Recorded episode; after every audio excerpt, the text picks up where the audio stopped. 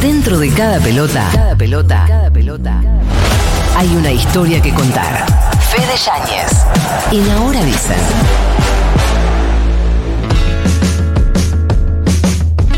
Buen día, Fede, ¿cómo te va? ¿Cómo les va? Muy buenos días. Ay, qué Ahora sí. tal. Hola, ¿cómo les va? Muy buenos días. Bien querido. Che, ¿de qué vamos a hablar? Es medio monotemático las últimas semanas, pero es algo que da mucho material y estamos hablando de las elecciones en Boca, porque eh, ayer, al menos hasta hoy, hay una nueva jueza. Si no siguieron el caso, el viernes el oficialismo, Juan Román Riquelme, Jorge Amora Meal y compañía, recusaron a la jueza Alejandra Brevalla y además apelaron la medida de la suspensión de las elecciones que se tendrían que haber hecho este domingo. Y en lugar de ello, una movilización popular que me parece le sumó un poco a Riquelme. Pero solamente me parece. Ayer se conoció que la nueva encargada de la causa es una jueza que se llama Analía Romero. Cuando se sortió de vuelta la causa, cayó en el juzgado 64, que Romero, que es la titular del 40, está subrogando. Tengo una pregunta, te tengo eh, algo, un dato que me perdí. Cuando la recusan a la, la jueza Brevalla, ¿la jueza Brevalla Acepta. acepta, la recusación o la, o la remueve la cámara? No, no, acepta ella. Bien, Que no es un dato menor. por eso te lo pregunto. Porque los jueces, digo, para los que yo no soy abogado, sí, obviamente hablé con alguno que lo es. Yo sí. ¿Sos abogado? No, Vale. no, pero he hablado Somos con tantos periodistas. abogados. Sí, ya a esta altura, que- está bien. Y ya eso te conviene. Eh, el juez puede aceptar la recusación o no, o lo puede confirmar la Cámara. El tema es que ahora hay una jueza nueva. ¿Cuál es el tema? De momento no puede hacer nada, solamente esperar a que la Cámara haga lugar o no al pedido de apelación que hizo Boca. O sea, si la Cámara, que es la segunda instancia, dice Boca tiene razón, esto no está bien, la tiene que tirar para atrás la medida de la jueza de primera instancia y fijar o permitir que se fije una nueva fecha de elecciones. Ahora, si lo confirma, tiene que volver la causa a la jueza de primera instancia, en este caso Romero, que puede validar lo que dice la jueza anterior, hablamos de la jueza Brevalla, como no. ¿Cuál es el, elemen- el O sea, elemento? hoy cambió la jueza de primera instancia, pero el expediente de la causa de la carpetita está en cámara. Sí, y hasta que la Cámara no resuelva, Bien. no significa. La no, jueza nueva no interviene. No tiene nada. Hay un dato que no lo digo yo, sino que lo dice Juan Román Riquelme, que ayer habló en el canal de Boca, que le puede aportar algún condimento a la causa. ¿Se acuerdan que la jueza Brevalla es hermana de Sergio Brevalla, titular del partido GEN, que es parte junto por el cambio, por lo cual es aliado político de Mauricio Macri? Y a eso le sumás todos los posteos que tenía la jueza Brevalla en sus Sí. redes contra el kirchnerismo que borró o puso candado y que hacía pensar que había cierta animadversión. Es más fuerte eso que lo de Sergio Brevalla. Sí, bueno, pero es un condimento. Sí. Tampoco Abrevaya tiene un poder tan grande dentro de Junto por el Cambio. Es un satélite más Sí, dentro sí, de- sí, sí, del partido. chiquitito. Pero ayer Riquelme aporta un dato sobre la jueza Romero que es este. Hoy nosotros podemos decirle al hincha que Analía Romero eh, lleva adelante la causa de, de lo que estamos hablando. Ella en el 2013, junto con su marido y con su hijo, pasaron a ser socios. Al ser socia, ella tuvo que verificar todos los papeles, me imagino, porque ella es jueza. Y si aceptó que la hagan socia porque ella cree que está todo en regla. Entonces eso a mí me demuestra que hoy es un gran día, porque quiere decir que si ella aceptó ser socia de Boca con su marido y su hijo, vamos a tener elecciones. Raro el análisis igual. Es una chicana, claramente. Pero es eh, me parece que está aportando Riquelme un elemento más a la lucha, a la, a la lucha discursiva que se está dando. También convengamos que la ciudad de Buenos Aires, en la justicia de la ciudad de Buenos Aires, ¿viste esa regla que habla de dos grados de distancia o cuántos grados de separación tenés de determinadas personas? Bueno, Mauricio Macri en la justicia de la ciudad de Buenos Aires no tiene muchos grados de separación No, claro. con las personas, como que siempre van a encontrar algún cercano. A ver, digo, si vos repasás lo que es la carrera de, de Analia Romero, sí, fue, no, fue confirmada como jueza en 2018 durante el gobierno de Mauricio Macri, trabajó en la vocalía de Germán Moldes, insospechado de tener eh, cualquier, ele- cualquier grado de kirchnerismo en sangre, eh, forma parte de la misma agrupación política dentro de lo que es el, el mundo judicial de Leopoldo Buluglia. Ojo, la jueza Brevalla fue designada por Néstor Kirchner, digo, si es por, Sí, sí. por citar, digo, El pero momento en caso- el que son eh, designados debería dejar de ser un Sí, dato sí. importante de acá eh, para siempre. No, pero ¿sabes por qué te preguntaba lo de la recusación y eso? Porque, eh, perdón que me detenga tanto en el... No, en lo el- es, el meollo de la cuestión. Porque si una jueza lleva adelante un expediente, en este caso la jueza Brevalla, ¿no? Lleva adelante un expediente. Ese expediente es elevado a cámara, pero cuando el expediente está en la cámara, ella acepta una recusación, significa que ella no estaba en condiciones de haber preparado ese expediente original. O sea, Por lo es una cual, interpretación, ¿qué sentido tiene? Eh, o, sea, la, o sea, la Cámara ahora va a decidir sobre un expediente que inició y, eh, digamos, en- desde el punto de vista probatorio, diseñó y llevó adelante una jueza que fue recusada. Es decir, cuando vos sos recusado es porque sos un juez que por alguna razón no estabas en condiciones de llevar adelante ese expediente, o por un vínculo personal, o por, por, este, o por algún tipo de, mm, de característica que, te, que presuma que podías, que podías caer en prejuicio. No, claro, y además una jueza que fue recusada y que aceptó ella la recusación. tiene- y lo digo esto no porque sea un obsesivo de si el expediente está bien o está mal, sino porque me da la sensación de que la lógica indicaría que la Cámara digo, no, escúchame, si vos eh, eh, aceptaste la recusación, dijiste yo no soy una jueza eh, en condiciones de llevar adelante esto, esto que me mandaste no sirve para nada. Y subrayo esto porque si la Cámara dice ahora esto no sirve para nada, no vería de qué manera van a dar los tiempos para la posibilidad de que se pueda votar el 17 de, mm, diciembre, que entiendo es lo que están tratando de conseguir. No, y aparte, la Cámara acepta la recusación y designa, y se, se realiza un nuevo sorteo, con lo cual me parece que Claro. acá. Sí, pero aún si no pasara esto que decís y la Cámara dijera lo contrario, también se armaría un escándalo más allá de cuando se Sí, vote, porque mm. bueno. No, y aparte, en definitiva, lo que está pasando ahora, porque también es muy factible que si la Cámara, una vez que resuelva, confirme lo que confirme, sobre todo si, si lo tira para atrás, que la jueza Romero diga, yo soy parte, yo soy socia, me puedo excusar, digo, y se Claro. puede seguir demorando y demorando y demorando esta causa, que me parece que también va en algún punto por eso. Eh, Pero si se demora, ponele que se demore hasta marzo, no sé. Sí.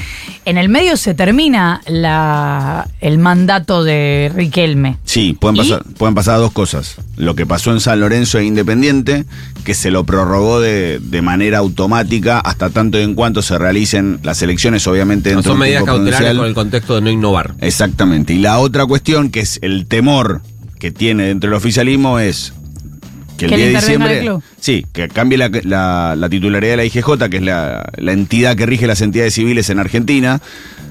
Ahora, digo, solamente por citar los últimos dos. Hoy está Ricardo Nissen. Ricardo Nissen fue abogado de Hugo Moyano, fue abogado de Florencia y Máximo Kirchner, y fue el tipo que estuvo a esto de sacar a Chiquitapia del AFA, y a último momento decidió que no. El anterior se llamaba Sergio Brodsky, hombre de quién? De Daniel Angelici.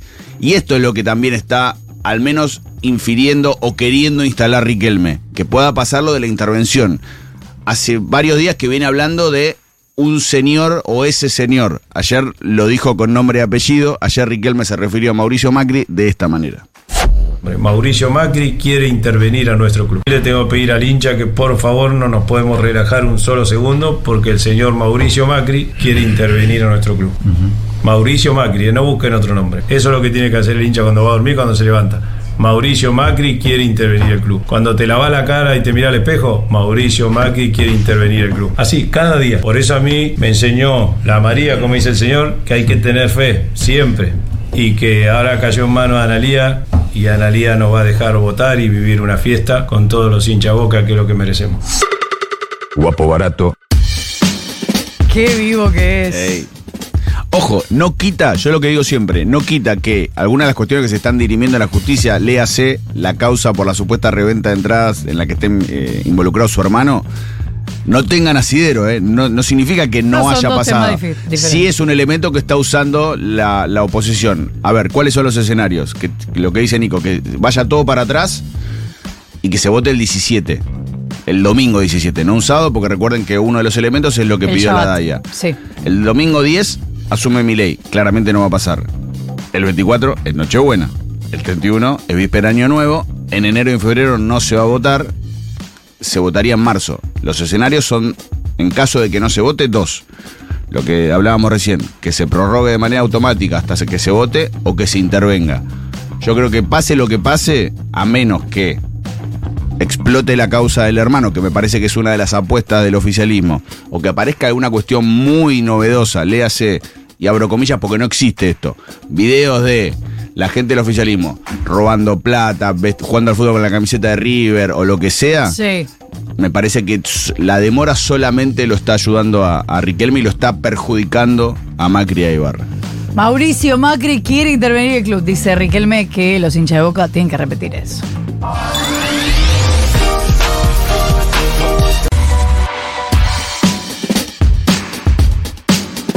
Sábado, Yáñez. El sábado, no, el domingo, como bien saben, va a asumir eh, Javier Milei como presidente y todavía se está armando lo que tiene que ver con los puestos políticos. Imagínense, más allá de que vengo a plantear esto, que si todavía no sabemos quién se va a hacer cargo de la parte de salud, pensar quién se va a hacer cargo de la parte de deporte suena un poco utópico, pero es uno de los ejes en los cuales eh, se está moviendo muy tenuemente el nuevo gobierno. Quizás el mayor impacto en materia deportiva pasa por la designación de Gerardo Huerten como embajador en los Estados Unidos.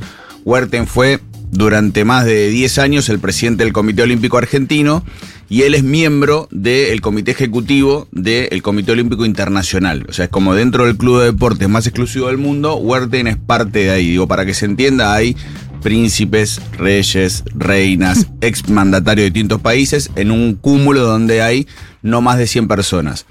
Hasta la semana pasada el que era miembro honorario de ese club era Henry Kissinger. Solamente hubo dos miembros de honor en la, toda la historia del COI. Uno fue Kissinger, el otro fue Mandela, digo, para que vean la amplitud de criterios que tienen. ¿Quién puede llegar a ser el secretario de deporte? Porque imaginen que el Ministerio de Turismo y Deporte no va a existir más, van a ser dos secretarías separadas. Están circulando tres nombres. Uno es Santiago Lange, campeón olímpico en 2016, teóricamente propuesto por Huertin. Y digo teóricamente porque yo hablé con Lange y me dice, a mí nadie me ofreció nada, me está llamando todo el mundo, yo no agarré, ni acepté, ni me ofrecieron absolutamente nada. Que no quita que pueda suceder, pero hasta, perdón, hasta ahora eso no pasó. Pongámonos de acuerdo con que eh, las cuestiones que primero se resuelven son las áreas claves, sobre todo en este contexto, y después, bueno. Por supuesto, yo lo marco porque es una de las áreas que está y porque la que viene es Juegos Olímpicos. Otro de los que suena es Ariel Suárez.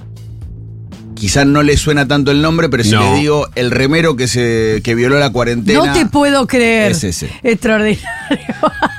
Igual a ese señor hay que pedirle perdón. medallista panamericano, compitió en Juegos Olímpicos, hombre muy cercano a Patricia Burri, trabaja en el área de Vicente López de deporte y bueno, es uno de los que suena si es que es prima la visión de Patricia Burri. ¿Cómo está Pato, eh? Ahora, si prima la visión de Mauricio Macri, que podría llegar a ser, el secretario de Deportes podría ser Diógenes de Urquiza, que fue el último secretario de Deportes que tuvo Macri, amigo de toda la vida, uno de los hombres que junto con el expresidente fundaron la Asociación Argentina de Padel. Asociación que hoy preside Santiago Brito, el hermano de Jorge Brito, el presidente de River, digo, para seguir sumando cosas. Claro. El financiamiento hoy del deporte de alto rendimiento, el EAC, deportistas olímpicos y paralímpicos, depende de una ley que Mauricio Macri sancionó o hizo sancionar en 2017. En ese momento retiró el impuesto del 1% a los celulares, fijó el presupuesto de deportes a una partida del Tesoro, o sea, derogó un impuesto que pagábamos todos los ciudadanos y se sumó una carga al presupuesto nacional que antes no tenía, en un contexto en donde había que, o según lo que postulaba el gobierno en ese momento, bajar el gasto público al mínimo. Bueno, ahí sumó un gasto más. Durante los cuatro años de gestión de, Juntos de Unión por la Patria, lo que antes era el Frente de Todos, siempre se amagó, tanto desde Alberto Fernández como desde Matías Lames, en reeditar ese 1%. También ha pedido Huerten, no sucedió, veremos si ahora vuelve a suceder. Parece poco probable, repito, también en un contexto de un gobierno que quiere bajar el gasto público, que quiere sacar impuestos, que cree en uno, no pareciera que fuese a suceder. De momento, no hay indicios para pensar que se le recorte el presupuesto a los deportistas, que se le recorten las becas, menos porque el año que viene hay, repito, Juegos Olímpicos en París, pero ya hay un sector al menos de los deportistas de alto rendimiento que está en alerta a ver si pasa lo que pasó inicialmente en 2016, que después se retrotrajo, pero que al principio hubo recortes en el área. ¿No escuchás? Sube el volumen. La alarma que no pospones. Ahora dice. Ahora dice. Futurock FM.